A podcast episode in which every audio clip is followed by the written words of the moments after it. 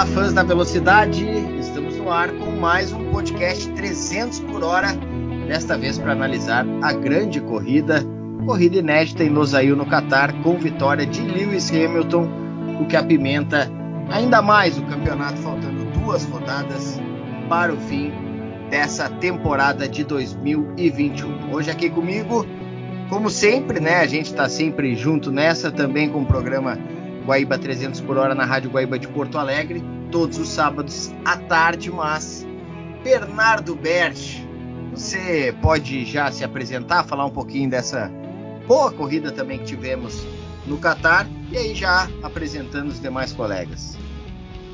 Pois é, Gutierrez, tudo bem? É, vamos ter aqui o Antônio Monró Filho e o Eduardo Amaral para debater conosco o GP do Catar.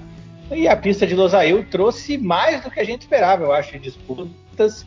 Uh, olhando no mapa e, e, por ser uma pista planejada para MotoGP, dava para, sei lá, esperar uma, uma, corrida mais travada, com menos chances de ultrapassagem, mas a verdade é que a pista proporcionou, assim, lutas.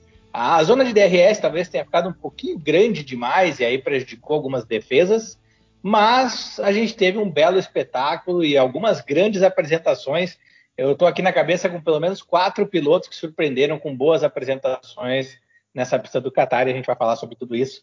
E também sobre essa apimentada na luta do campeonato, que agora são oito pontos de diferença com duas etapas para concluir o ano da Fórmula 1. Um ano que já entra para a história como talvez um dos, uma, pelo menos uma das seis maiores temporadas, eu acho, ou dez maiores temporadas de Fórmula 1 de todos os tempos. Eduardo Amaral, tudo bem? Seja bem-vindo mais uma vez ao podcast 300 por hora. Gostou da corrida do último domingo e a vitória do Hamilton para apimentar esse campeonato?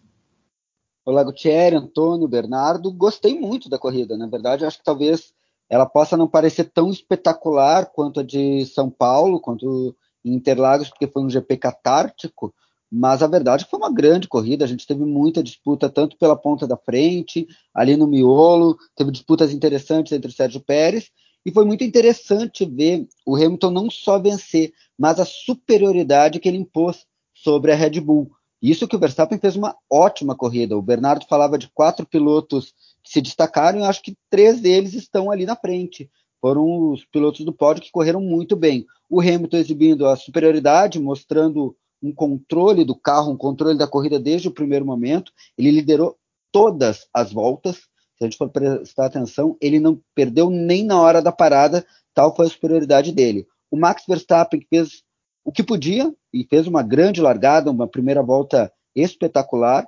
E também, obviamente, Fernando Alonso, que chegou ao pódio merecidamente, fazendo uma, também uma corrida excelente. Foi um piloto, foi o piloto de destaque do final de semana, sem sombra de dúvidas conseguiu levar a Alpine ao pódio, ao terceiro lugar nesse ano. Então, gostei sim, achei uma excelente corrida. É, ainda tem. Eu nem mais... combinei do Amaral para ele falar do Alonso, ao invés de eu falar do Alonso. Nem precisei combinar com ele. É, eu ia dizer, tem mais essa do Alonso, né? Que fez o seu show. Aliás, o Alonso a gente já vem falando há bastante tempo. Se os resultados talvez não tenham sido aqueles mais expressivos, ainda que respeitáveis, as corridas em si, as performances e o que ele acaba fazendo de entretenimento nas corridas tem sido realmente muito legais. Antônio Monró Filho, seja bem-vindo mais uma vez, um abração.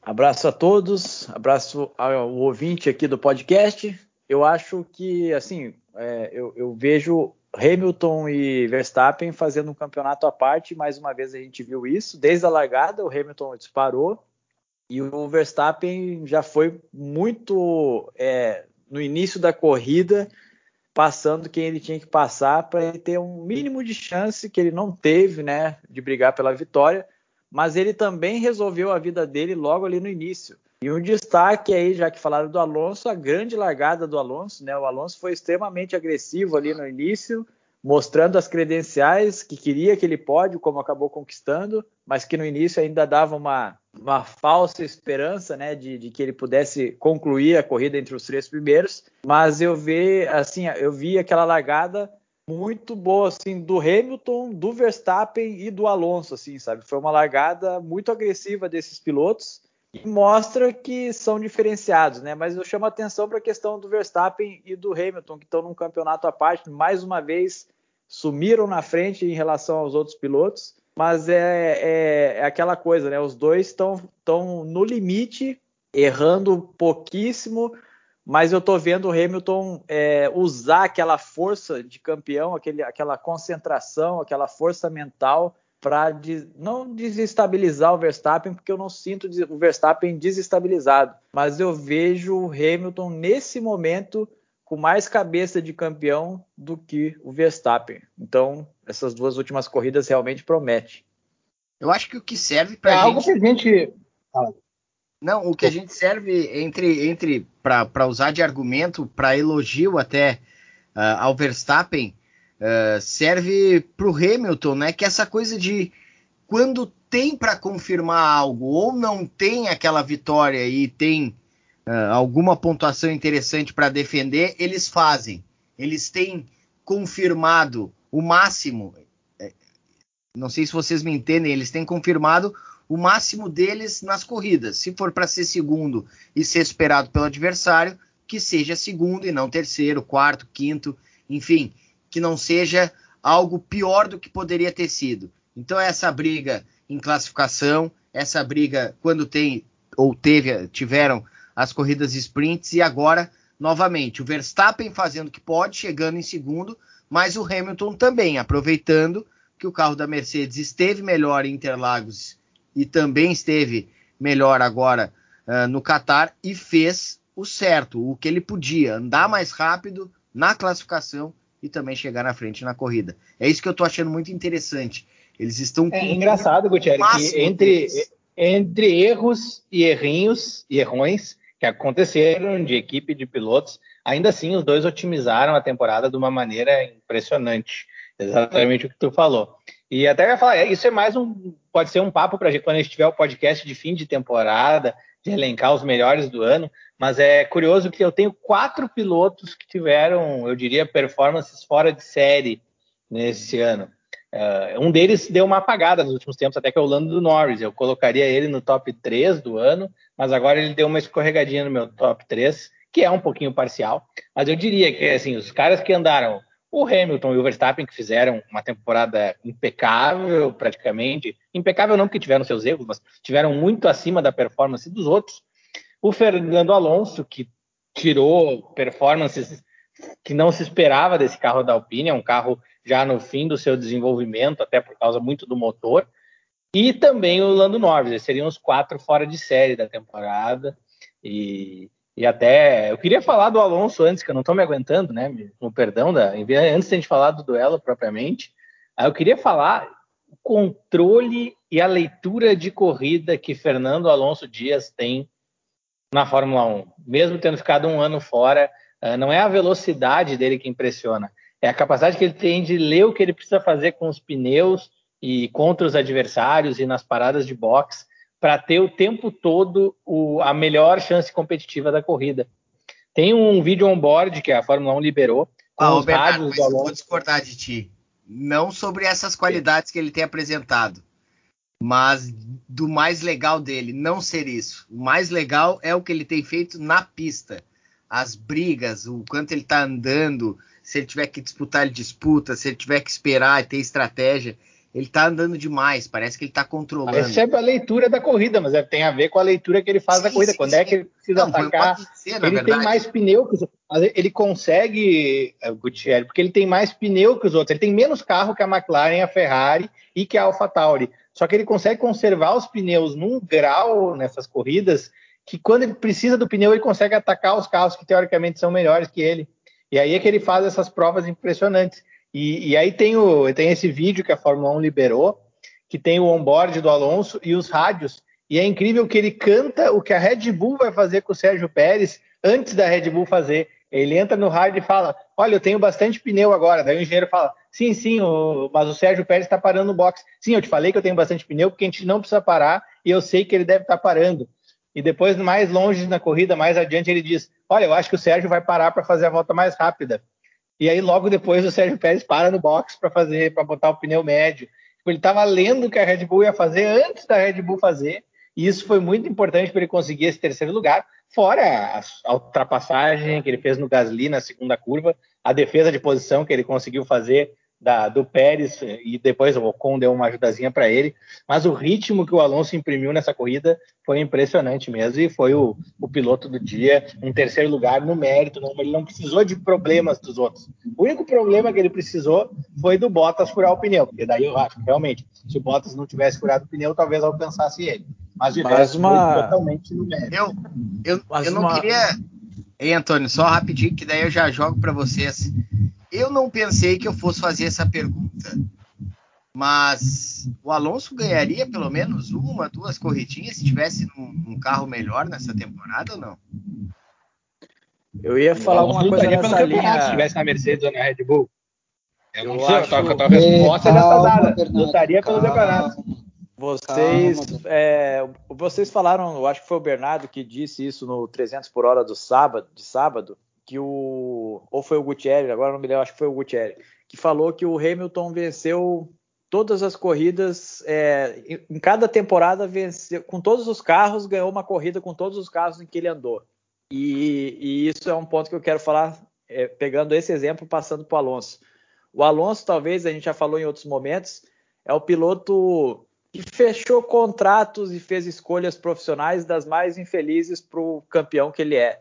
E, isso colocou ele em cockpits não tão competitivos em muitos anos da carreira dele, inclusive em 2021. Só que o Alonso é um cara que ele cresce nessas dificuldades. O repertório dele de manobras, de estratégias, de é, economizar o pneu, como o Bernardo acabou de falar aí, é uma coisa que dá uma cancha para o Alonso que outros pilotos, por exemplo, como o Vettel, não conseguem patinam, se deixam, se perdem pela linha de fundo no momento de dificuldade. Então, eu acho assim, é pena que o Alonso não esteja num carro de ponta há muito tempo, ele não está em carro de ponta, e quando foi para a Ferrari, a Ferrari, ele até brigou ali, mas, mas era uma Ferrari já numa, numa descendência, né? Mas o mas eu acho assim, dois pilotos desse grid atual fariam estragos é, beliscariam pódios com equipes improváveis. Um se chama Hamilton, que está na, na, na, melhor equipe e está brigando pelo título, e o outro é o Alonso, que consegue fazer os milagres. Ok, ele beliscou um pódio. Pode alguém dizer, ah, tá exagerando, um pódio e tá falando isso. Não. O Alonso conseguiu um pódio, mas o Alonso ele faz, é, ele é difícil de ser ultrapassado, ele dificulta, ele, ele consegue botar pressão em quem está na frente dele em alguns momentos ali, tem aquelas brigas que, que diverte a gente, né? Quando bate boca como aquela disputa com o Kimi Raikkonen, que os dois saíram da pista, os dois reclamaram, os dois tiveram que entregar a, a posição de volta. Mas é um, é um piloto que, na dificuldade, cresceu ainda mais do que ele era. Então, eu acho que se ele tivesse numa equipe de ponta, é claro que ele estaria brigando por título, mas eu acho que ele cresceu enquanto piloto justamente nessas dificuldades. Então, é um piloto assim que, obviamente, merece um destaque e eu, eu colocaria Alonso e Hamilton seriam pilotos que poderiam fazer alguns resultados, como na década de 80, lá que às vezes apareciam uns, uns resultados improváveis e hoje os carros são tão parecidos e tão fortes que é cada vez mais raro disso acontecer, mas com esses dois pilotos eu vejo equipes médias se tornando mais presentes no pódio. Eu não vejo, por exemplo, um Verstappen com uma Alpine fazendo o que o Alonso fez ontem. Eu não vejo o Lando Norris com uma Alpine fazendo o que o, o, que o Alonso fez ontem. Então é uma coisa, é, é um diferencial, é um talento. Pena que ele ficou muito tempo fora de equipe de ponta. Maral. Bom, então, eh, sobre o Alonso, acho que eu vou falar pouco, porque a gente já falou bastante, por melhor que ele tenha sido, não está lutando pelo campeonato, né? E ainda por melhor que tenha sido, não ter sido destaque, o destaque ainda é a luta pelo campeonato.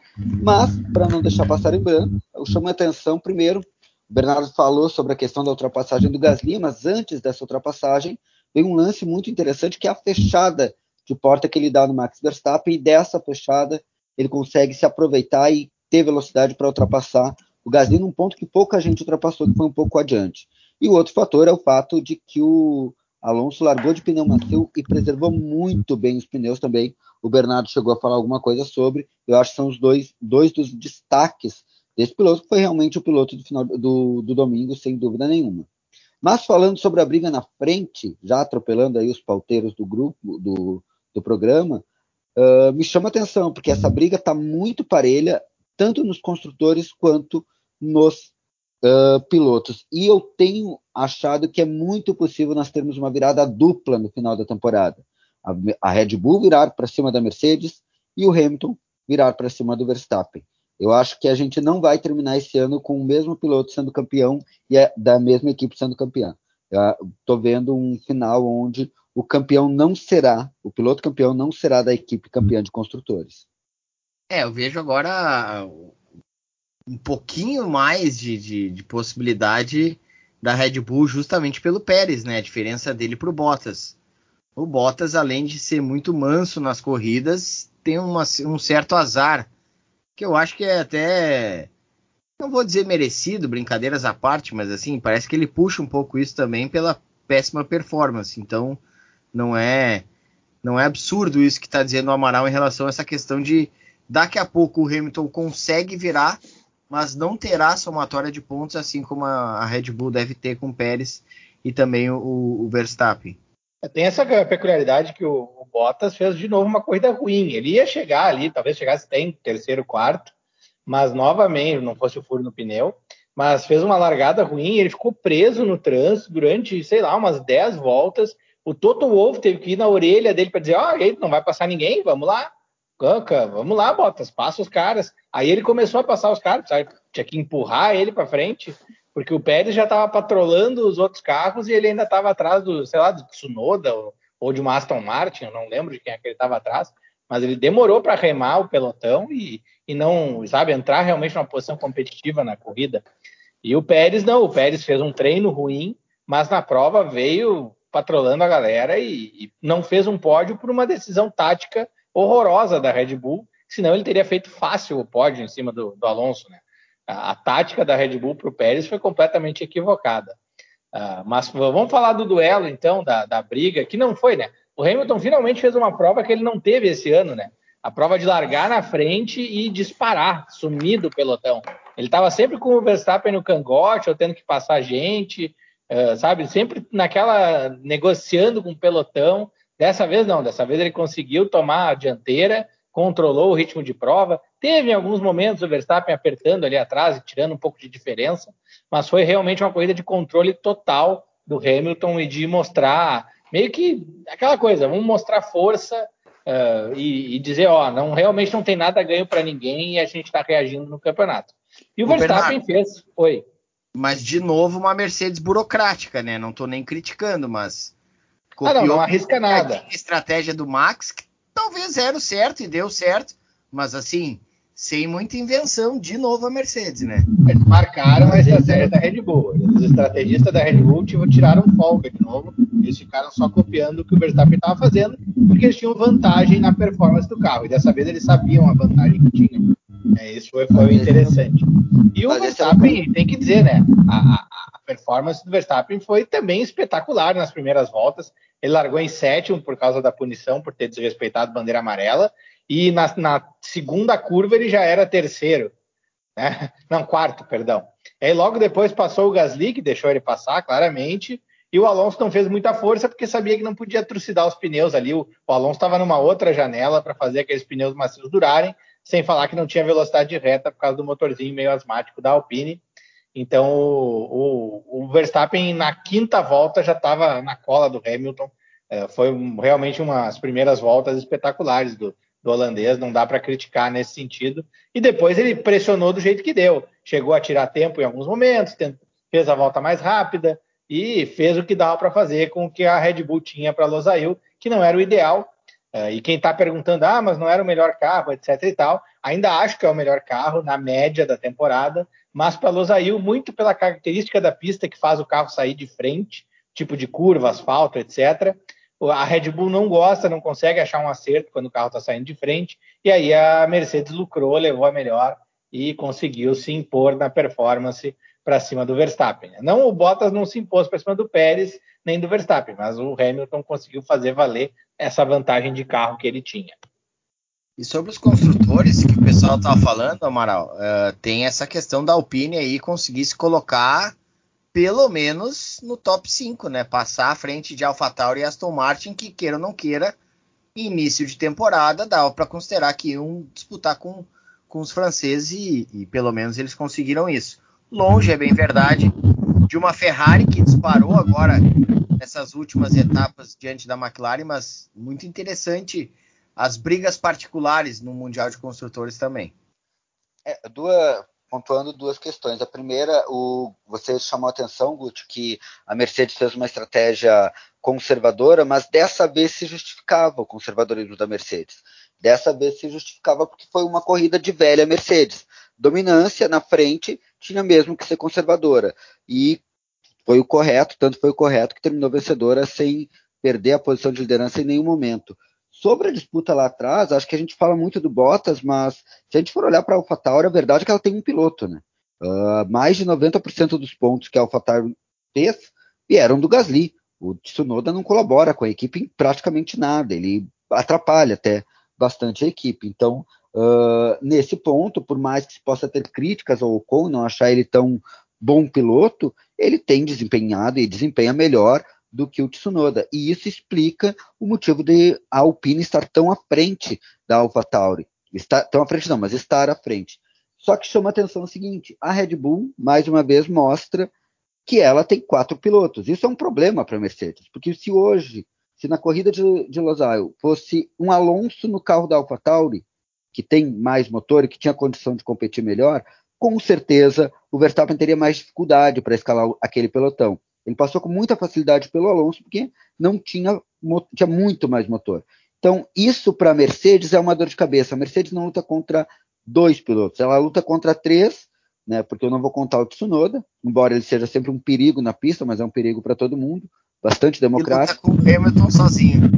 E luta com o Hamilton praticamente sozinho. Eu não vou ser tão maldoso com Bottas, porque ele consegue cravar seus pontos ali quando está tudo confortável. O problema do Bottas é que ele não sabe lidar com desconforto na pista.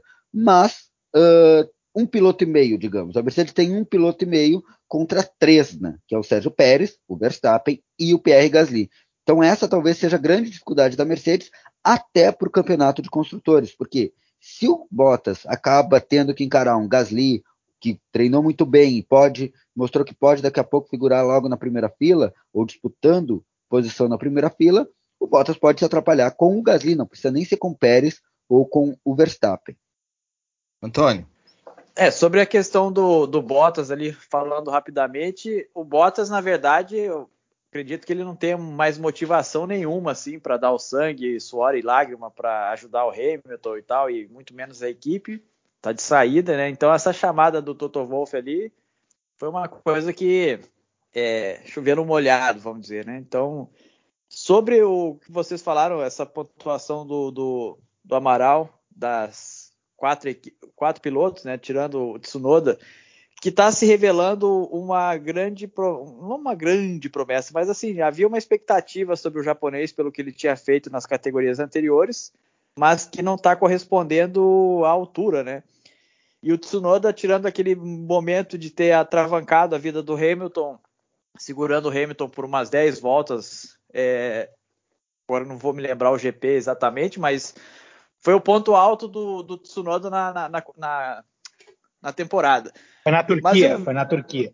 Isso. E, e, e, aí eu vejo assim essa, essa questão da falando aí um pouquinho da, da Alpine e eu acho assim o Ocon ontem ele não conseguiu segurar muito o Pérez, né, na, na escalada que o Pérez poderia ter feito em direção ao Alonso para tirar o Alonso do pódio. Mas ele deu ali um X, passou de volta, surpreendentemente. Até surpreendeu o narrador da, da transmissão ali, que falou de um jeito como se tivesse sido uma passagem assim, sem volta, né? E logo em seguida o Ocon passou de volta. Claro que não é um, um Alonso na, na briga com, por posições, mas ele deu uma, uma segurada no, no, no Pérez ali, o que denota um jogo de equipe interessante. Mas essa questão da, da Ferrari, esse crescimento e tal, eu, me chamo, eu chamo atenção um pouquinho para a McLaren, né? A McLaren ganhou uma corrida ali com o Ricardo tal, fez alguns shows aí com o Lando Norris em corridas anteriores, mas nesse final de temporada deu uma apagada, assim, deu uma queda e, e a Ferrari surgindo, né? Só que não dá nem para a gente dizer que o ano que vem vai ser assim ou assado, que vem, vem os carros novos, né? Pode embaralhar tudo de novo mas chama, é, chama atenção essa queda da, de rendimento da McLaren nessa parte final da, da temporada, né? É, essa, essa performance da McLaren e da Ferrari meio fora da curva, e até da AlphaTauri, que a AlphaTauri foi bem no treino, mas acabou com os pneus na corrida. Essa performance fora da curva mostra que Losail não é critério para a gente ver quem é que está melhor nessa arrancada final do ano, se é a Mercedes ou a Red Bull, porque muita gente teve performances estranhas nessa pista.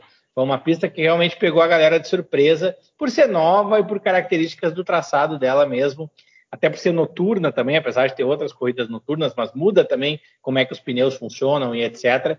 E a própria Ferrari não estava muito bem de performance, conseguiu os pontos na base da tática, né? Foi crescendo na corrida e a McLaren teria chegado na frente da Ferrari com o Norris não fosse um furto de pneu. Tem uma peculiaridade, né? Que eu acho que não tem nada a ver mas é incrível que os quatro carros que furaram pneu são com motor Mercedes. O motor traciona atrás, não traciona na frente, e os pneus furaram na frente. Mas é curioso que foram as duas Williams, uma McLaren e uma Mercedes que furaram pneu. O resto do pessoal que tinha motores de outras marcas, ninguém furou pneu. É uma peculiaridade esquisita, no mínimo, que tem acontecido isso só com carros Mercedes. Falando em Mas motores essa, Mercedes, fala, Gutierrez. Essa, essa performance da Mercedes, tu, tu atribui somente uh, as pistas, a Interlagos e, e agora Losail, ou pode daqui a pouco, ainda que não a vantagem vista em, em São Paulo ou também no Catar, uh, mas ainda assim agora, né, atualmente um pouquinho de vantagem para a Mercedes em termos de desempenho, ou não? É realmente porque foram essas pistas e vai voltar agora a ter um domínio da Red Bull? Pois é, eu acho que eu vejo assim, a Arábia Saudita é uma incógnita, a gente ainda não sabe como vai ser essa pista, é para ser uma pista de alta velocidade, o que poderia ajudar um pouco a Mercedes, e eu acho que a Abu Dhabi é a Red Bull. A Red Bull sempre andou muito bem em Abu Dhabi, ganhou vários campeonatos em Abu Dhabi, fez até uma certa hegemonia durante algum tempo em Abu Dhabi, e ainda acho que a Red Bull vai ter alguma vantagem na, decis, na, na prova decisiva do ano. Então a Mercedes tem que fazer tudo para ganhar na Arábia. Mas a Mercedes evoluiu muito e ela achou coisas para enfrentar a Red Bull é, tanto que uma, ao longo do ano a gente teve essas transições de performance. Eu acho que a, a diferença atual dos carros, os dois carros em condição ideal, é muito menor do que foi antes. Acho que agora a diferença é bem inferior, se a gente for pensar. Uh, mas eu acho que é assim: a Arábia vai ser o divisor de águas. Tem que ver o que a Mercedes consegue fazer lá, porque a Abu Dhabi vai ter um pouco de vantagem para a Red Bull. Eu queria falar do Sebastian Vettel, que eu disse que ia destacar quatro pilotos nessa corrida, e pode ser, pô, mas chegou em décimo, fez um ponto só. E eu vivo espinafrando o Sebastian Vettel. O Vettel fez uma das melhores corridas dele no ano, isso que ele tem um pódio. O Vettel, ele largou mal porque ele ficou encaixotado atrás do Bottas, que também largou mal. Caiu para 17 com um carro que estava longe do ideal para a pista de Losail, e um carro que está longe do ideal nesse ano, né? E o Vettel fez uma corrida também outra, com, com leitura de prova, ritmo impecável, fez os pneus durarem, passou gente pra caramba, e no fim chegou em décimo porque ele tomou uma ultrapassagem do Norris na, ali na, na plaquinha dos acréscimos já. E foi um belo décimo lugar do Sebastian Vettel, uma corrida muito interessante do alemão, muito combativa e, impecável, de certa forma, para somar esse pontinho aí de consolação. Voltando umas casinhas, eu queria falar de, uma, de alguns detalhes que a gente não, que é bom se tentar. A gente fala da queda de rendimento da McLaren, eu acho que é bom lembrar que a McLaren está com motor Mercedes, uh, e como a gente falou, é um motor que, com o decorrer das corridas, vai perdendo força, vai perdendo potência. E a McLaren não trocou, no, no, eu não me lembro como é que está a situação de troca de motores, mas se eu não me engano, eles estão com o motor já bastante rodado. E ainda falando em motor, a gente tem falado muito que a Mercedes achou, e realmente achou, alguma saída para ela mas também não dá para esquecer, o motor da Red Bull está no limite. Eu acho que ele até já superou o limite. Red Bull tem segurado para não trocar o motor. Então, a gente tem essa incógnita dos motores que está no ar, porque a Mercedes tem dois motores para botar em jogo, que, embora já estejam no limite, tem um bastante novo, com uma corrida só. Eles podem correr chegar no ponto ali das três corridas, que é o ponto de corte em Abu Dhabi, onde normalmente eles costumam perder potência, e tem esse motor que eles usaram nesse final de semana, que tiveram uma vantagem imensa, que é o motor que eles trocaram na Turquia. Então, essa questão do motor tem que ficar muito atento, porque a Red Bull está no limite do seu motor, não fez trocas, e acredito que está segurando porque está naquelas. Está tá tentando minimizar os problemas para chegar na última corrida com potencial de vitória, de ser campeã, mesmo sem vencer, sem vencer a corrida. Só que para isso, talvez, o que tenha surpreendido é o desempenho da Mercedes, e isso parece que deu um nó na cabeça da Red Bull. A gente falou mais cedo que o Verstappen não sentiu, mas a Red Bull claramente, como equipe, sentiu essas últimas derrotas. Eles estão procurando, devem, estão se batendo para tentar achar uma solução sem trocar de motor. Me dá muito essa impressão que eles não querem trocar o motor, mas daqui a pouco isso vai ser inevitável. Essa administração dos motores da Mercedes está muito interessante, a maneira como eles têm usado momento da troca e, e não trocar e deixar, ficar utilizando outro motor e revezando até o final. Gente, agora são duas corridas. Pega o que está melhor, vai. Chega na outra corrida, o que está melhor, vai de novo e vai com o máximo uh, de, de performance nos motores. Achei muito inteligente essa maneira como eles estão se preparando. É um, é um, é um elemento a mais para essa guerra psicológica aí, né, entre as equipes e essa guerra de dúvidas, assim, como é que a Mercedes vai se comportar, como é que vai estar a condição do, do motor para tal corrida e tal. E como o Amaral falou, é a, a, Red Bull já no limite, né, dos seus motores ali. Então é mais um. Eu só fico na torcida para que não tenha um campeão com uma quebra do rival, sabe? Porque aí é, vai, vai dar uma desandada na maionese da temporada. Mas é, é, é, um fator assim, pô, a Mercedes tem desses dois motores, vai usar, obviamente, o melhor para correr ali na. para brigar pela vitória e tal. Mas é uma carta, né? Imagina um jogo de poker, eles têm ali uma cartada que a gente não sabe até onde ela vai. Pode ser usada ou não de fato, né? Ou se é blefe, ou se não é blefe. Mas o fato é que ela tá na mesa aí pro jogo, né? Tinha que tentar usar bueno. os potas no, no Hamilton. é pouco usado. Buenas, acho que é isso, né, gurizada? Já, eu sei que o, o Gutierrez que puxou e eu tô encerrando, normalmente não, eu que falo demais. É, é, isso mesmo, tava pensando nisso. Um vai, o outro Exato. volta e não tem problema.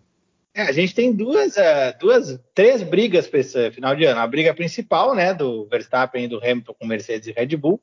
McLaren versus Ferrari, que vai se encaminhando para Ferrari.